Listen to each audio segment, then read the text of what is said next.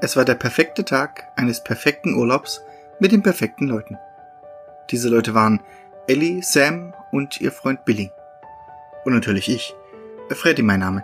Und wie man vielleicht schon rausgehört hat, zähle ich im Moment zu den glücklichsten Menschen. Wir machten Badeurlaub an einem Badesee und hatten eine Hütte in der Nähe einer kleinen Quelle, die in den See sprudelte. Umgeben von Schilf war sie auch nicht direkt einsehbar, so dass wir ziemlich ungestört waren. Immer Sonne, immer gute Laune und immer Spaß. Das war unser Urlaub. Zumindest bis zum letzten Tag. Der Tag begann wie auch die vorherigen schon. Wir wurden von den ersten Sonnenstrahlen, die durch das Fenster unserer Hütte schienen, geweckt, frühstückten auf unserer Veranda unter strahlend blauem Himmel und verbrachten den Tag im Wasser auf unseren Numas. Irgendwann bemerkte ich im Augenwinkel, dass sich meine drei Freunde etwas von mir absetzten und zwischen dem Schilf herumhantierten. Neugierig pirschte ich mich an, was auf einer knallbunten Nummer natürlich nicht möglich war. Als sie mich heranschwimmen sahen, versteckte Billy etwas in der Badehose und sah nervös in die Gegend, genau wie die beiden Mädels. Ich wusste, was sie da von mir versteckten. Wütend blickte ich auf Billy, der sich auch direkt verteidigte. Drogen.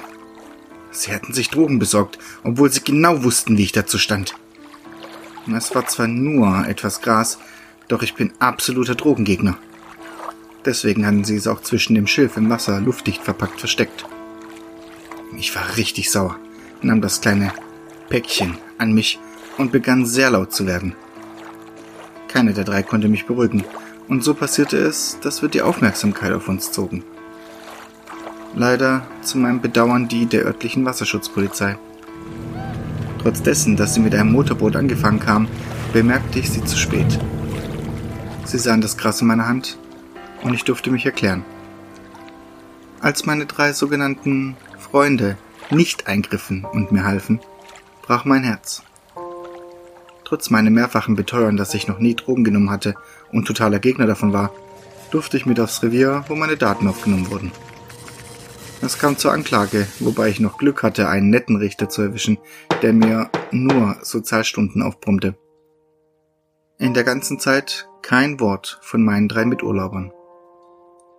Ich trennte mich von meiner Freundin und brach zu allen dreien den Kontakt ab. Solche Freunde wollte ich nicht in meinem Leben. Und damit komme ich auch schon zum Schluss meiner Geschichte. Ich bin großer Verfechter, wenn es um die Verflechtung des Schicksals geht. Alles muss so sein, wie es ist, damit jeder seine Bestimmung erfüllen kann. Alles ist miteinander verwoben, oder einfach ausgedrückt, es muss erst eine Tür zugehen, damit sich eine andere öffnen kann. So auch in diesem Fall. An meinem ersten Tag zum Ableisten meiner Sozialstunden wurde ich mit zwei Mädels auf Tour geschickt. Abby und Maddie. Die beiden waren unterwegs, um Jugendliche über eben Drogen aufzuklären und vor den Gefahren zu warnen.